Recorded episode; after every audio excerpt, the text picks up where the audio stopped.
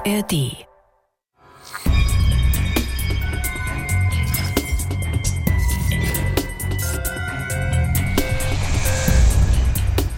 ich bin eingeschlafen und nach einer Stunde wach geworden vom Hautjucken. Und dann ging das bis zum Morgen. Da die normalen Bürsten nicht mehr halfen, habe ich dann Kupferbürsten genommen und die ganze Haut kaputt gemacht. Äh, das war mein großes Problem. Woher das kam, wusste ich auch nicht. Das ist Jürgen Hogeforster. Er konnte zehn Jahre lang kaum eine Nacht durchschlafen, weil seine Haut gejuckt hat. Und zwar so unerträglich, dass er zu immer rabiateren Hilfsmitteln greifen musste. Hallo und herzlich willkommen. Wir freuen uns, dass ihr wieder reinhört bei Abenteuer Diagnose. Mein Name ist Anke Christians. Ich äh, bin Medizinredakteurin beim NDR. Und äh, hier bei uns im Podcast, da geht es um seltene Erkrankungen. Viele von ihnen sind lebensbedrohlich, aber oft genug beginnt alles ganz harmlos. Mit einem Schnupfen, einem verstauchten Fuß oder, so wie im heutigen Fall, mit Juckreiz. Was für eine super spannende, seltene Krankheit dahinter steckt und welche Odyssee damit verbunden war, das hört ihr jetzt. Mir gegenüber sitzt heute mein Kollege Volker Prickelt. Mhm. Er hat den Fall recherchiert und schart schon mit den Hufen, um davon zu erzählen. Hallo Volker. Hallo Anke. Es geht heute um Jürgen Hogeforster und einmal mehr steckt ein langes, über zehn Jahre langes Abenteuer dahinter, bei dem sich auf der Suche nach der Diagnose ganz erfahrene Ärzte und eine ganze ja, Armada, kann man fast sagen, von Heilern die Zähne ausgebissen haben. Spannend. Erzähl doch mal ein bisschen was über Jürgen Hogeforster. Der Stimme nach würde ich ihn jetzt so auf vielleicht 60 schätzen? Ja, er ist sogar noch ein bisschen älter. Er geht tatsächlich mittlerweile auf die 80 zu. Jürgen Hogeforster stammt aus dem Rheinland, ist promovierter Wirtschaftswissenschaftler und hat sich in Hamburg einen richtigen Namen gemacht, unter anderem als Chef der Handwerkskammer und seit vielen Jahren als Vorsitzender und mittlerweile Senior Project Manager des von ihm gegründeten Hanse-Parlaments. Das ist ein Zusammenschluss von circa 50 Wirtschaftskammern im Ostseeraum. Das klingt für mich jetzt so, als wäre er immer noch äh, aktiv, obwohl er vom Alter her ja dann schon im Ruhestand sein müsste. Äh, das, wir lernen ihn ja gleich ein bisschen näher kennen, hören ihn reden und dann merken wir schnell, dass Jürgen Hogeforster, glaube ich, alles andere einem reinen Rentner-Dasein mit Garage aufräumen und einkaufen gehen und so weiter und so fort vorziehen würde. Als seine Krankengeschichte beginnt, da ist er Ende 60 und hat bis dahin eigentlich überhaupt keine großen gesundheitlichen Probleme gehabt. Aber im November 2011, da passiert es zum ersten Mal, seine Arme und seine Beine, die jucken vor allem in der Nacht so unerträglich, dass er es nicht mehr aushalten kann. Und Jürgen Hogeforster ist ein ganz akribischer. Er hat von Anfang an Buch über seine Beschwerden geführt. Und in seiner Kladde, die er mir gezeigt hat, da liest sich das so. Zitat. Sehr starkes Hautjucken nach einer Stunde Schlaf. Zunächst an beiden Armen und etwa eine halbe bis ganze Stunde später auch an beiden Beinen. Das Jucken ist so stark, dass nur Kratzen und insbesondere wiederholtes, scharfes Bürsten mit einer Körperbürste hilft. Ich habe zum Glück also sowas noch nicht erlebt und ich war geradezu schockiert, als er mir dann erzählt hat, er habe aus lauter Verzweiflung sogar irgendwann zu einer Kupferbürste gegriffen. Wie muss ich mir so eine Bürste denn vorstellen? Ist das so eine, wie man sie zum Reinigen äh, von so ganz stark verschmutzten Dingen benutzt oder womit man vielleicht mal die Terrassensteine sauber kratzt? Zum Glück nicht. Das war natürlich auch meine erste Assoziation. Aber ganz so hart, wie es klingt, sind diese Kupferbürsten nicht. Die Borsten sind eher ganz fein, aber eben aus Kupfer, also aus Metall. Und seine Frau ist schockiert, weil diese Bürsten Spuren hinterlassen und weil diese Spuren morgens nicht zu übersehen sind. Äh, meine Frau hat äh, sehr mit mir gelitten. Äh, in den ersten Jahren war für sie das größte Problem, dass die Bettwäsche immer voller Blut war, weil durch diese Bürsten, ich habe fürchterlich geblutet dann und habe dann nachts gebürstet, halb im Schlaf. Das klingt in der Tat sehr martialisch. Genau. Und er hat auch berichtet, dass seine Arme und Beine jahrelang von Wunden und später von Schorf gezeichnet waren durch diese nächtliche Bürsterei. Hat er das denn ärztlich abklären lassen? Naja, zunächst ist er gar nicht dazu gekommen. Ich glaube ihm das auf, denn in dieser Zeit ist er viel unterwegs, berät Firmen im Ostseeraum und reist viel.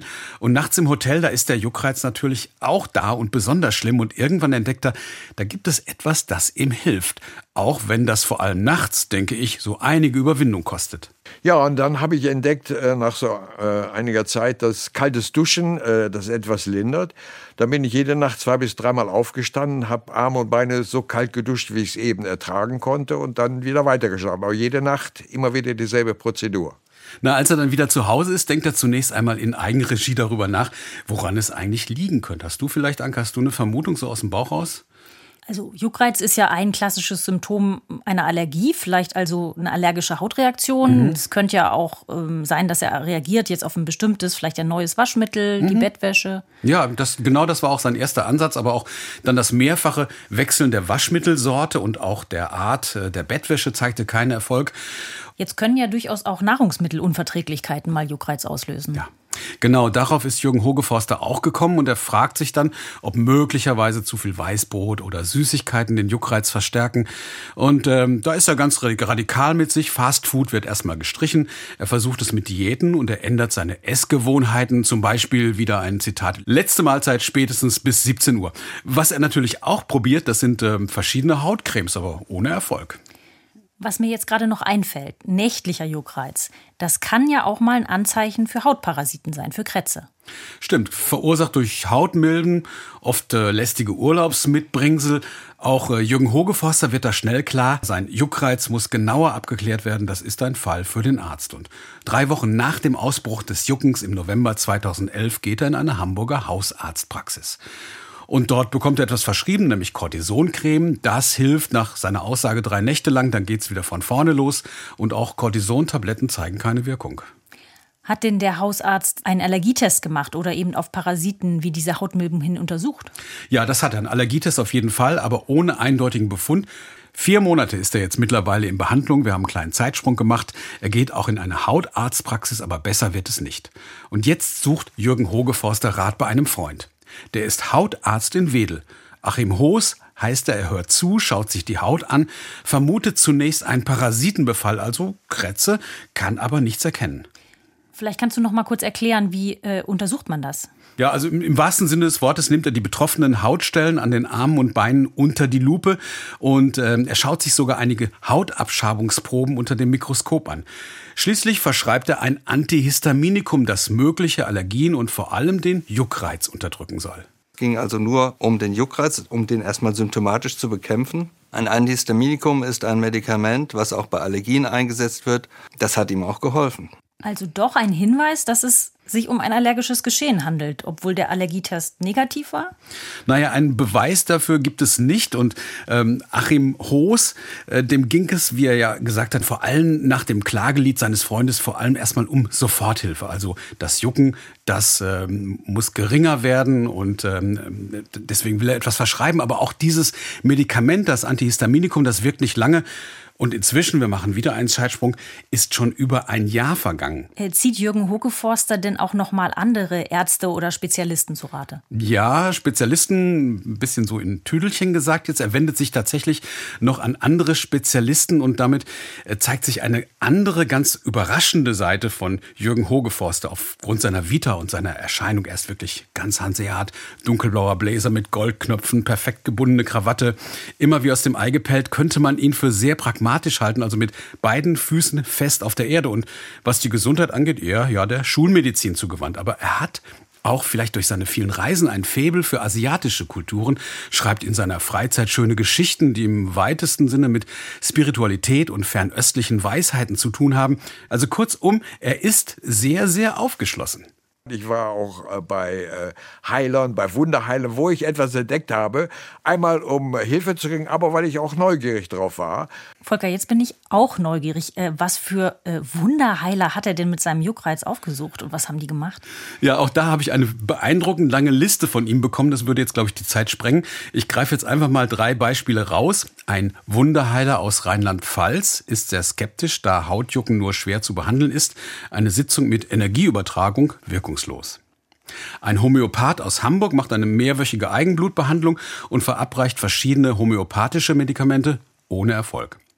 Ein Professor und Experte für chinesische Medizin aus Heidelberg verschreibt Salben und chinesischen Tee ohne Erfolg. Die Liste ergänzen noch zwei vierwöchige Ayurveda-Kuren auf Sri Lanka und eine einjährige Behandlung durch einen Hamburger Schulmediziner mit Ausbildung in chinesischer Medizin. Er hat dann es mit Akupunktur versucht und hat ähm, die Diagnose gestellt, dass ich an eine Überhitzung leide und er müsste die Hitze ableiten. Und das sollte mit Akupunktur erfolgen. Ich bin dort ja, ein halbes Jahr, drei, vier Jahre in Behandlung gewesen, auch in Akupunktur und er hat auch alle anderen Sachen, äh, homöopathische Mittel versucht. Das war ergebnislos. Also weiterhin bürsten und kalt duschen. An Schlaf ist mittlerweile kaum noch zu denken. Tagsüber überhaupt keine Beschwerden. Äh, nachts, ich bin eingeschlafen und nach einer Stunde wach geworden vom Hautjucken. Und dann ging das bis zum Morgen. Jetzt hat sich Jürgen Hogeforster aber hoffentlich nicht allein auf die Wunderheiler verlassen, sondern parallel auch weiter die Schulmedizin befragt. Genau, damit schlagen wir jetzt ein ganz anderes Kapitel auf. Also er hat sich untersuchen lassen, zum Beispiel in einem Dialysezentrum in Hamburg, die Nieren. Und er hat einen Befund bekommen, es gibt einen Nierenstein im Becken der linken Niere, allerdings ohne jegliche Beschwerden. Ansonsten keinerlei Probleme oder Einschränkungen der Nierenfunktion. Dann war er bei einem Hautarzt, der auch Allergologe ist und äh, ließ sich dort über einen Zeitraum von zwei Jahren behandelt. Und dieser Arzt, der hat ihn erstmal genau befragt und hat ihn zum Beispiel gefragt, ob er Probleme mit seinen Zähnen hat, hat ihn gebeten, mal zum Zahnarzt zu gehen. Und da gab es auch einen Befund, zwei Zähne haben Entzündung an der Wurzel. Also gab es zunächst einmal eine Zahnwurzelbehandlung durch einen Zahnarzt und ähm, dann wieder zu dem Hautarzt. Und äh, der hatte dann noch einen weiteren Befund nach dieser Zahnarztepisode. Die Darmflora ist stark gestört und das verursacht möglicherweise Hautjucken. Allerdings gehört dann auch normalerweise gehören Bauchschmerzen, ein Völlegefühl und Durchfall dazu. Und all das hat Jürgen Hoge-Forster nicht. Das klingt für mich aber schon alles, ähm, als wären das so sehr vage Spuren gewesen und vielleicht auch so ein bisschen die verzweifelte Suche, wenn man so keine richtige Idee hat, was dahinter steckt. Ja, und vor allen Dingen, ähm, es ist ja auch nach außen hin, hat er sich ja auch gar nichts anmerken lassen halt. Also ähm, er hat hin und wieder eigentlich nur Familie und Freunde mal auf den Stand der Dinge gebracht halt. Ansonsten wirklich alles im Wagen, alles im Trüben, wie du es gesagt hast. Und ähm, der mit, mit dem er am häufigsten redet, das ist eben ähm, sein Freund, der Hautarzt.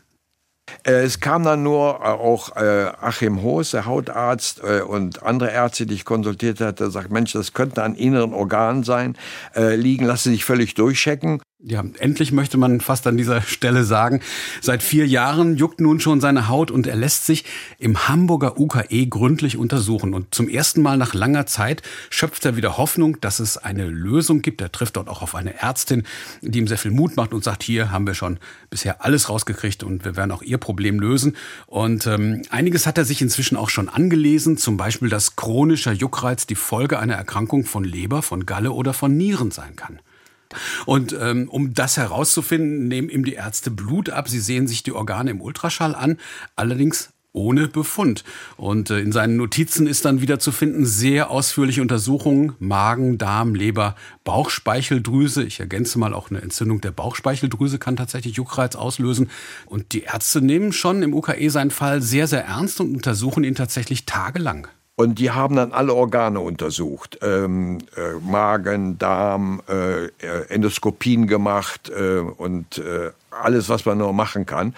Mit dem Ergebnis, ähm, Diagnose Hautjucken, äh, Therapieempfehlung kaltes Duschen. Nach all dem Aufwand sicher für alle ein total frustrierendes Ergebnis. Ja, genau. Es scheint alles in Ordnung zu sein, bis auf einen Stein in der Gallenblase, aber der ist noch klein und macht noch keinen Ärger. Jürgen Hogeforster recherchiert weiter. Und dann liest er etwas, das ihm neue Hoffnung gibt. Im Uniklinikum Münster gibt es eine Ambulanz für chronischen Juckreiz. Und einen ganz interessanten Ansatz. Wenn im Bereich der Halswirbelsäule die Nerven durch eine vorgewölbte Bandscheibe oder durch einen Knochensporn bedreckt werden, dann kann genau das Hautjucken verursachen. Und äh, die Hypothese der Münsteraner Ärzte, die Ausgangsidee ist eigentlich recht simpel und, und logisch. Wenn Nerven gereizt werden, dann senden sie ein Signal an unser Gehirn, was dann als Gegenmaßnahme Jucken verursachen kann eine ganz spezielle Form von Juckreiz, ein sogenannter brachioradialer Pruritus. Mhm. Äh, der sorgt in der Regel äh, für Jucken an den Unterarmen. Ja, richtig. Und das hat er ja eigentlich nicht speziell. Also es ist ja eher so ein bisschen, also dass es bei ihm so an den Beinen juckt halt, Unterarme auch, aber Oberarme ein bisschen stärker. Aber Trotzdem, er fährt nach Münster voller Hoffnung, wird zunächst einmal ausführlich befragt und untersucht, Blutuntersuchung, Ultraschall und erkundigt, er erkundigt sich natürlich besonders nach dieser Idee, dass es vielleicht Nervenkompressionen im Bereich der Halswirbelsäule geben könnte. Und ähm, naja, aber ähm, dann läuft es doch nicht so ganz, wie er sich das vorgestellt hat. Und die haben dann bei mir sehr schnell, direkt nach einer Stunde, als ich da war, sofort gesagt, das ist bei Ihnen sicherlich auch der Fall. Es hat dann eine ähm, Untersuchung gegeben, eine Computertomographie, aber es war bei mir nicht die Ursache. Also der Verdacht auf ein Problem mit der Halswirbelsäule wandert zunächst einmal zu den Akten. Inzwischen sind, wir zählen mit, acht Jahre vergangen, ohne Diagnose. Und plötzlich rückt da ein ganz, ganz anderes Problem in den Vordergrund. Zum ersten Mal bekommt er es bei der morgendlichen Rasur mit. Ich spannte etwas die Haut und habe so gefühlt, hier sind so dicke Knubbel. Das war nur am rechten Ohr zunächst. Genauer gesagt ein wenig unterhalb und diese Unebenheiten, die hatten Jürgen Hogeforster schon vor Jahren gestört, aber da waren sie noch kaum zu spüren. Er hat sie damals auch schon untersuchen lassen und ein CT zeigte damals, dass es sich um gutartige Tumore an der Ohrspeicheldrüse handelt, sogenannte Vartin-Tumore, die sehr, sehr langsam wachsen. Okay, das müssen wir, glaube ich, noch mal ein bisschen aufdröseln. Speicheldrüsen, die würde man ja jetzt eher im Mund verorten. Kannst du vielleicht einmal erklären, was die Ohrspeicheldrüse ist, wo die genau sitzt, was die macht? Also wenn ich jetzt mal hier so eine Nassrasur äh, simuliere im Podcaststudio, dann würde ich eben mit dem Rasierer vor dem Ohr ansetzen und würde dann den Kopf nach unten führen, so in Richtung Kiefergelenk.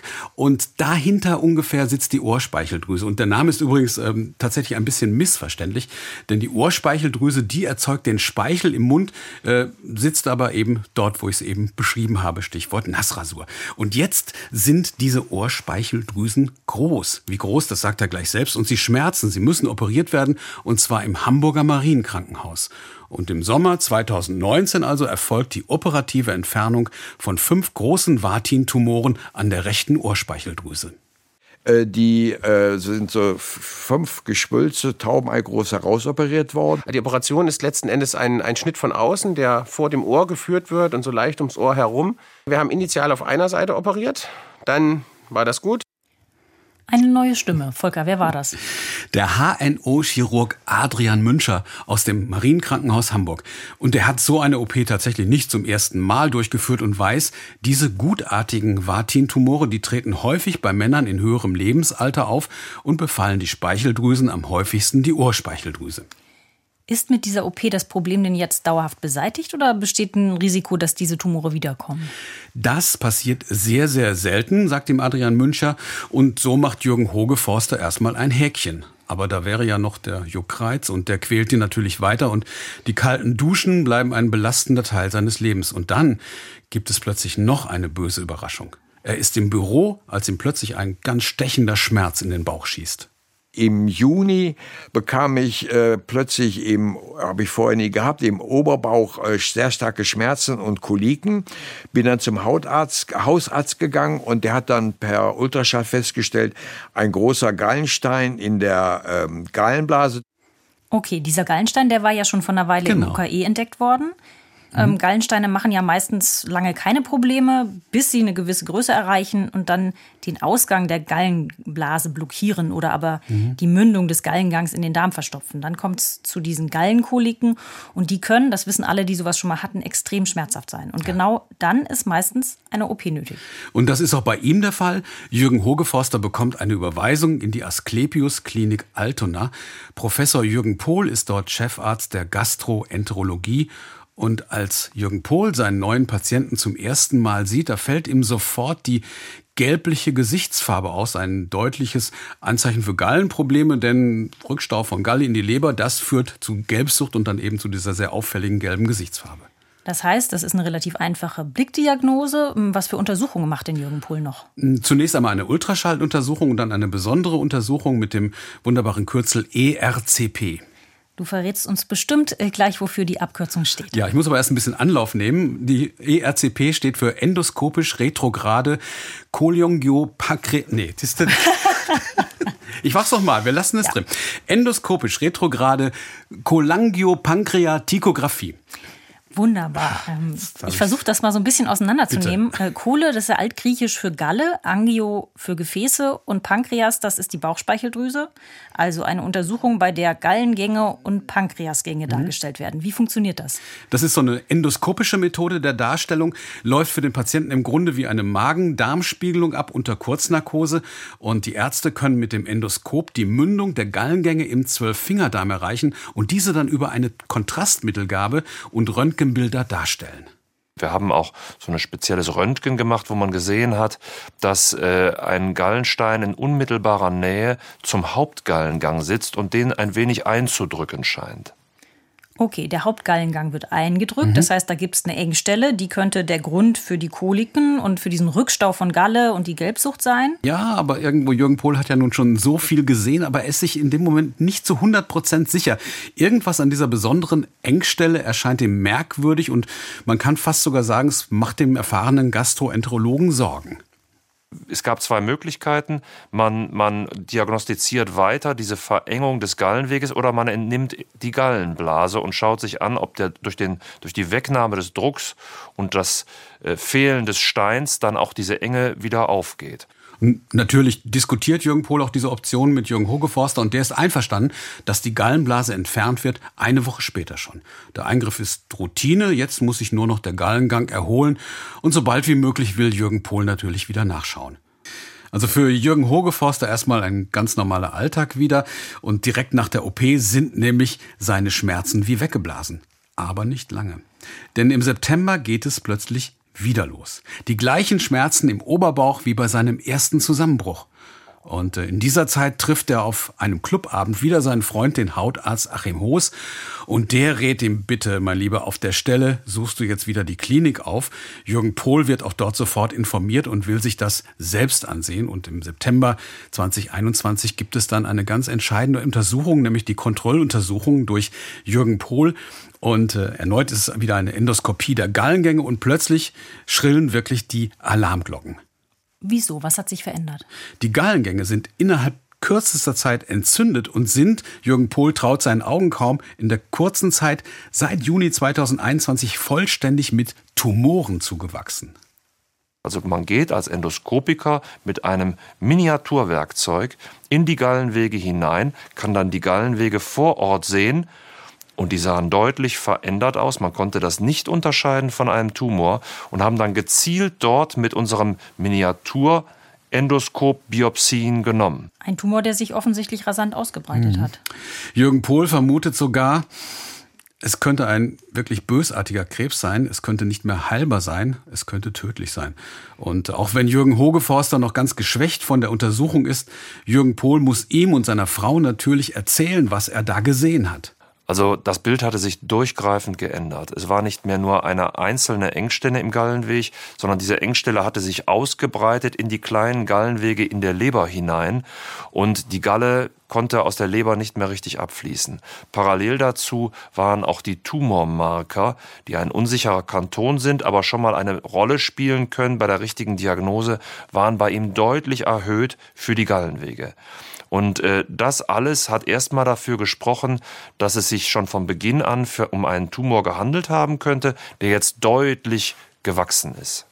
Wie haben Jürgen Hogefoster und seine Frau denn auf diese Nachricht reagiert? Na, ich war natürlich schockiert, auch wenn Jürgen Hogefoster, so wie ich ihn kennengelernt habe, bestimmt die Nachricht nach außen hin gefasst aufgenommen hat. Es ist wirklich eine ganz schlimme Zeit, denn zeitgleich gibt es noch weitere schlechte Nachrichten. Die Vatin-Tumore in der Ohrspeicheldrüse sind nach der OP im Marienkrankenhaus dramatisch schnell zurückgekommen. Und plötzlich geht's zu wie auf einer Drehbühne. Hier Asklepios, da Marienkrankenhaus. Und während im AK Altona im Asklepios die Proben der Gallengangsbiopsie auf den Krebsverdacht hin untersucht werden, muss sich Jürgen Hogeforster im Marienkrankenhaus dringend wieder eine Operation an den Ohrspeicheldrüsen unterziehen. Ich habe äh, äh, zwei Wochen im Sitzen nur noch schlafen können, in einem Ohrensessel, weil ich im Liegen die Schmerzen nicht mehr trank. Das drückte auf den ganzen Gehörgang. Und das wollte er erst mal angehen. Und da haben wir uns dann darüber unterhalten überhaupt, dass er schon länger ein Problem hatte mit einer besonderen Tumorerkrankung in der Ohrspeicheldrüse. Bei Jürgen Pohl rattert es jetzt wahrscheinlich im Kopf. Mhm. Tumorverdacht im Gallengang auf der einen Seite, Tumore in der Ohrspeicheldrüse auf der anderen Seite. Ist das nur ein Zufall? Genau das spielt sich, was du gerade beschrieben hast, auch in seinem Kopf ab. Äh, so ein Bild der Gallengänge hat er auch lange nicht mehr zu Gesicht bekommen. Für ihn ist auf jeden Fall dieser Fall schon ein sehr, sehr ungewöhnlicher Fall. Und ähnlich geht das auch dem HNO-Chirurg Adrian Müncher, der Jürgen Hogeforster im Marienkrankenhaus jetzt zum zweiten Mal an den Ohrspeicheldrüsen operiert und sich extrem wundert, dass die Vatin-Tumore so schnell zurückgekommen sind. Ungewöhnlich war, dass es auf beiden Seiten aufgetreten ist und dass es auf der einen Seite, die schon operiert war, wiedergekommen ist. Was für solche Tumore eigentlich eher untypisch ist. Also auch hier die Frage, warum sind diese gutartigen Tumore innerhalb kurzer Zeit quasi explodiert? Ja, Adrian Müncher wundert sich, aber er hat noch keine Antwort. Er weiß aber inzwischen auch von Jürgen Hogeforsters anderer Baustelle, weiß von dem schlimmen Verdacht möglicherweise Krebs im Gallengang. Also er hatte schon Sorge, dass da was vor sich geht, was, äh, was bösartig ist und was ihn sehr beschäftigen würde. Da bröckelte wahrscheinlich auch die hanseatische Zurückhaltung dann so langsam. Ganz kann ich, bestimmt. mich, kann ich mich sehr gut einfühlen. Dieses qualvolle Jucken, diese furchtbaren Schmerzen im Oberbauch, die Tumore an der Ohrspeicheldrüse, jetzt noch dieser Krebsverdacht. Ich hätte da definitiv keine ruhige Minute mehr gehabt. Ja, und tatsächlich ist Jürgen Hogeforster jetzt tatsächlich zum ersten Mal niedergeschlagen und sucht Rat bei seinem Patensohn. Und das ist ein Mediziner, der gerade in London arbeitet. Und Jürgen Hogeforster hat ihm natürlich ganz schnell die Befunde geschickt. Und er ist sofort gekommen und hat sich die ganzen Dinge angeschaut, hat gesagt, ähm, äh, äh, da ist nichts mehr zu machen und mich liebevoll auf meinen Tod vorbereitet, besonders liebevoll. Wie geht, äh, wie geht Jürgen Hugo Foster denn damit um? Also in diesem Gespräch, in diesem intensiven Gespräch mit seinem Patensohn anscheinend erstaunlich gelassen. Und meine Theorie ist, dass da vielleicht die Beschäftigung mit der spirituellen Seite der fernöstlichen Philosophie eine Rolle spielt. Er ist gewissermaßen bereit zu gehen. Doch dann kommt das überraschende Ergebnis der Gallengangsbiopsie aus dem Labor. Es ist kein Karzinom. Kein Krebs also. Was für eine Wendung konnten äh, die Pathologen denn herausfinden, worum es sich dann handelt um, bei diesen tumorartigen Wucherungen? Ja, das ist natürlich das Ziel, was Sie haben. Es gibt ja ähm, noch keinen Hinweis auf eine andere Ursache, aber spätestens jetzt drängt sich Professor Jürgen Pohl wieder die Frage auf, besteht da vielleicht ein Zusammenhang mit den ungewöhnlichen Vatin-Tumoren in den Ohrspeicheldrüsen? Und das ist natürlich das große Thema bei der Morgenkonferenz im AK Altona. Das ist der Moment, wo wir dann nochmal innegehalten haben und haben uns überlegt, Mensch, der Tumor in der Ohrspeicheldrüse, kein Tumornachweis hier. Ähm, kann es sich nicht doch um eine entzündliche Veränderung handeln? Wir haben dann die Literatur durchforstet, sind dann auf diesen möglichen Zusammenhang gekommen. Jetzt werde ich natürlich hellhörig. Ein möglicher Zusammenhang, wie sieht der aus? Ja, wie er schon angedeutet hat, Jürgen Pohl und sein Team haben nochmal wissenschaftliche Veröffentlichungen durchsucht nach Krankheiten, die sowohl Vatin-Tumore als auch Tumore in den Gallengängen verursachen können und sind tatsächlich auf eine bestimmte seltene Krankheit gestoßen. Und Jürgen Pohl lässt natürlich sofort noch einmal das Gallengewebe untersuchen und er fahndet nach einer ganz bestimmten Besonderheit. Und tatsächlich, in der Probe zeigen sich bestimmte Abwehrstoffe in sehr hoher Konzentration, nämlich Antikörper vom Typ IgG4. Antikörper, das sind Eiweiße, die unser Immunsystem mhm. gegen verschiedene Krankheitserreger bildet. In der Fachsprache nennt man die auch Immunglobuline, daher kommt diese Abkürzung IG. Und da gibt es eben ja. verschiedene Klassen dieser Immunglobuline. Was ist jetzt das Spezielle an IgG4-Antikörpern? Also IgG4-Antikörper, das ist ein Antikörpertyp, der mit circa 4% im Körper am wenigsten verbreitet ist. Und der IgG4-Wert im Blut, der kann bei allergischen Erkrankungen erhöht sein. Der häufigste Grund für stark erhöhte Werte ist aber eine Autoimmunerkrankung, eine IgG4-assoziierte Erkrankung, wie man sagt, die sehr, sehr selten vorkommt. Und die Frage ist nun, hat Jürgen Hugo Foster so eine Erkrankung? Jürgen Pohl fehlt jetzt nur noch eine Info, um diese Frage zu beantworten. Denn wenn sich diese speziellen Antikörper auch im Gewebe der Vatin-Tumore finden, dann ist das Rätsel gelöst. Und da braucht er jetzt wahrscheinlich Hilfe von HNO-Chirurg Adrian Müncher. Genau. Und das Ganze, das geht plötzlich ganz einfach, nämlich ähm, durch einen Griff zum Telefon. Ich habe den angerufen. Ich habe den angerufen und habe mal gefragt. Äh, äh, ich habe ihm gesagt, Mensch, ich habe gelesen, äh, dass da ein Zusammenhang sein könnte. Wir sind jetzt bei dieser Diagnose. Ich habe gelesen, dass da ein Zusammenhang sein könnte. Äh, und äh, das war dem gar nicht geläufig, äh, weil das ja auch so eine seltene Geschichte ist, genauso wenig wie mir das geläufig war. Und da sind wir alle hellhörig geworden, haben gesagt, Mensch, da müssen wir mal, mal genauer hingucken. Und dann gibt es wirklich einzelne Berichte, also wenn ich ganz ehrlich bin in der Literatur, einen, der zeigt, dass man dass es einen Zusammenhang gibt zwischen dieser Art Speicheldrüsentumor und der, der dann diagnostizierten Erkrankung. Also Adrian Müncher ist komplett fasziniert von dieser Vermutung und er setzt natürlich sofort das Labor im Marienkrankenhaus auf die Spur. Und äh, noch einmal sollen die Pathologen das Gewebe der Vatin-Tumore untersuchen. Es dauert ein paar Tage, bis sie was gefunden haben. Und das ist wirklich eine erhöhte Zahl von IgG4-Antikörpern. Auch im Blut zeigt sich ein zu hoher IgG4-Serumspiegel und plötzlich ist das Puzzle komplett Zeit für unser Diagnoselexikon. Das Immunsystem des menschlichen Körpers bildet unterschiedliche Antikörper, um verschiedene Krankheitserreger zu bekämpfen. IgG4-Antikörper sind die am wenigsten verbreiteten, doch in sehr seltenen Fällen sammeln sich diese speziellen Antikörper aus unbekannter Ursache in abnorm hoher Zahl in bestimmten Organen und greifen diese an, oft im Gallengang und verschiedenen Drüsen. In diesem Fall in der Ohrspeicheldrüse. Die entfesselten Antikörper können auch Nahrungsmittelunverträglichkeiten verursachen und so Juckreiz auslösen. Die Autoimmunkrankheit heißt IgG4-assoziierte Cholangitis. Tja, und plötzlich all the pieces fall right into place, wie die Engländer so schön sagen. Alles steht in Verbindung zueinander und besser als Jürgen Pohl kann man das dann eigentlich nicht mehr zusammenfassen. Eine schnelle Verschlechterung des Krankheitsbildes, mehrere Erkrankungen, die vom Prinzip dann gezeigt haben, dass sie zusammenhängen. Der Stein in der Gallenblase, die entzündete Gallenblase, die Verengung des Gallenwegs und der Tumor in der Ohrspeicheldrüse. So, und alles in allem war das dann ein ganz schlüssiges Bild. Man hört Jürgen Pohl richtig mhm. an, wie befriedigend das für ihn war, mhm. diese harte Nuss geknackt zu haben. Wie war das denn für Jürgen Hugeforster von dieser Diagnose zu erfahren? Das, ich gehe mal davon aus, es war bestimmt eine Krankheit, von der er vorher noch nie gehört hat. Nee, die hat er nicht recherchieren können. Wir haben ihn ja schon ein bisschen kennengelernt. Und auch in dieser Situation, ich habe ihn natürlich danach gefragt, nach dieser überraschenden Diagnose ist er jetzt nicht ins Jubeln ausgebrochen. Ähm, da blieb, glaube ich, die Blazerjacke mit den goldenen Knöpfen zu. Aber die Emotionalität, mit der er uns dann darüber berichtet hat, lässt doch eigentlich nur einen Schluss zu. Ein riesengroßer Stein ist ihm natürlich vom Herzen gefallen. Das Leben geht weiter. Mit der Familie, mit den Freunden, im Büro, die Arbeit längst so ein richtiger, wichtiger Lebenswert für ihn. Die kann und wird er fortsetzen. Mit dem Krebsverdacht stand ja sogar eine Weile im Raum, dass er unheilbar erkrankt ist und sich auf seinen Tod vorbereiten muss. Wie ist das denn jetzt mit dieser IgG4-assoziierten Cholangitis? Lässt die sich denn wirksam behandeln? Mhm. In der Tat. Jürgen Hogeforster bekommt zunächst Cortison und dann Methotrexat, ein Mittel gegen entzündliche Erkrankungen. Und die Therapie schlägt unglaublich gut an. Und schon nach wenigen Wochen, und Jürgen Pohl kontrolliert das natürlich, haben sich die Engstellen in seinen Gallengängen komplett aufgelöst. Das heißt, diese entzündlichen, tumorartigen Wucherungen verschwinden, die heilen einfach so ab. Mhm. Ist das in den Ohrspeicheldrüsen denn auch so? Ja, genau das ist der Fall. Seitdem sind keine neuen Wucherungen mehr entstanden, keine Probleme mehr damit. Und das Allerbeste, das Allerbeste, das langjährige Folterwerkzeug ist endlich überflüssig. Okay, die äh, Kupferbürste, Stimmt. die hatte ich fast schon wieder vergessen.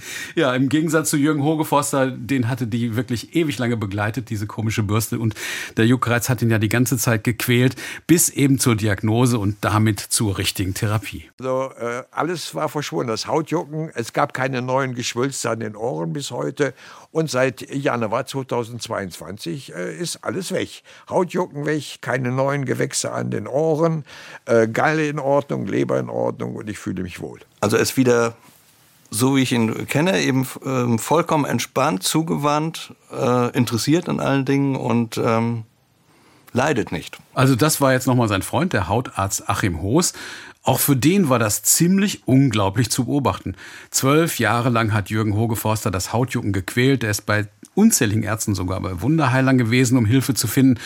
Und die Diagnose hat ihn dann am Ende von einer wirklich übergroßen Last befreit. Jetzt bin ich neugierig. Was fängt Jürgen Hogeforster denn mit der Beschwerdefreiheit, mit dieser gewonnenen Zeit an? Denkt er vielleicht doch mal langsam über den Ruhestand nach oder äh, ist er weiterhin ganz aktiv äh, im Hanseparlament? Ja, ich wollte ihn ja eigentlich noch mal sprechen, bevor wir beide uns unterhalten über den Fall. Ich habe ihn angemeldet und habe dann eine ganz hochoffizielle zweisprachige Abwesenheitsnotiz erhalten. Also ich würde mal denken, entweder ist er zurzeit im Urlaub oder wie eh und je auf einer seiner Dienstreisen, vermutlich in einem Zimmer mit Dusche, die er nachts nicht mehr betätigen muss. Volker, super interessanter Fall und vor allem ein ganz tolles Happy End. Danke fürs Mitbringen und Erzählen. Gerne, Spaß gemacht. Und wo wir mit Jürgen Hogeforster als ehemaligem Chef der Hamburger Handelskammer schon beim Thema Wirtschaft sind. Ich habe noch einen Podcast-Tipp für euch. Und äh, lieber Herr Hogeforster, natürlich auch für Sie, wenn Sie zuhören. Äh, und zwar lege ich euch äh, den NDR-Info-Podcast 10 Minuten Wirtschaft ans Herz. Der Name ist da absolut Programm. In nur 10 Minuten bekommt ihr täglich Antworten auf wichtige Wirtschaftsfragen Total verständlich erklärt und immer mit Beispielen, warum dieses Thema uns alle etwas angeht. In den Folgen, da geht es zum Beispiel darum, warum Orangensaft knapp wird, wie so viele Krankenhäuser miese machen und wie ihr jetzt von den gesunkenen Strompreisen profitieren könnt. Also unbedingt mal reinhören, das sind bestens investierte zehn Minuten. 10 Minuten Wirtschaft gibt es ab sofort Montag bis Freitag in der ARD Audiothek. Und uns, Abenteuerdiagnose, gibt es alle zwei Wochen in der ARD Audiothek.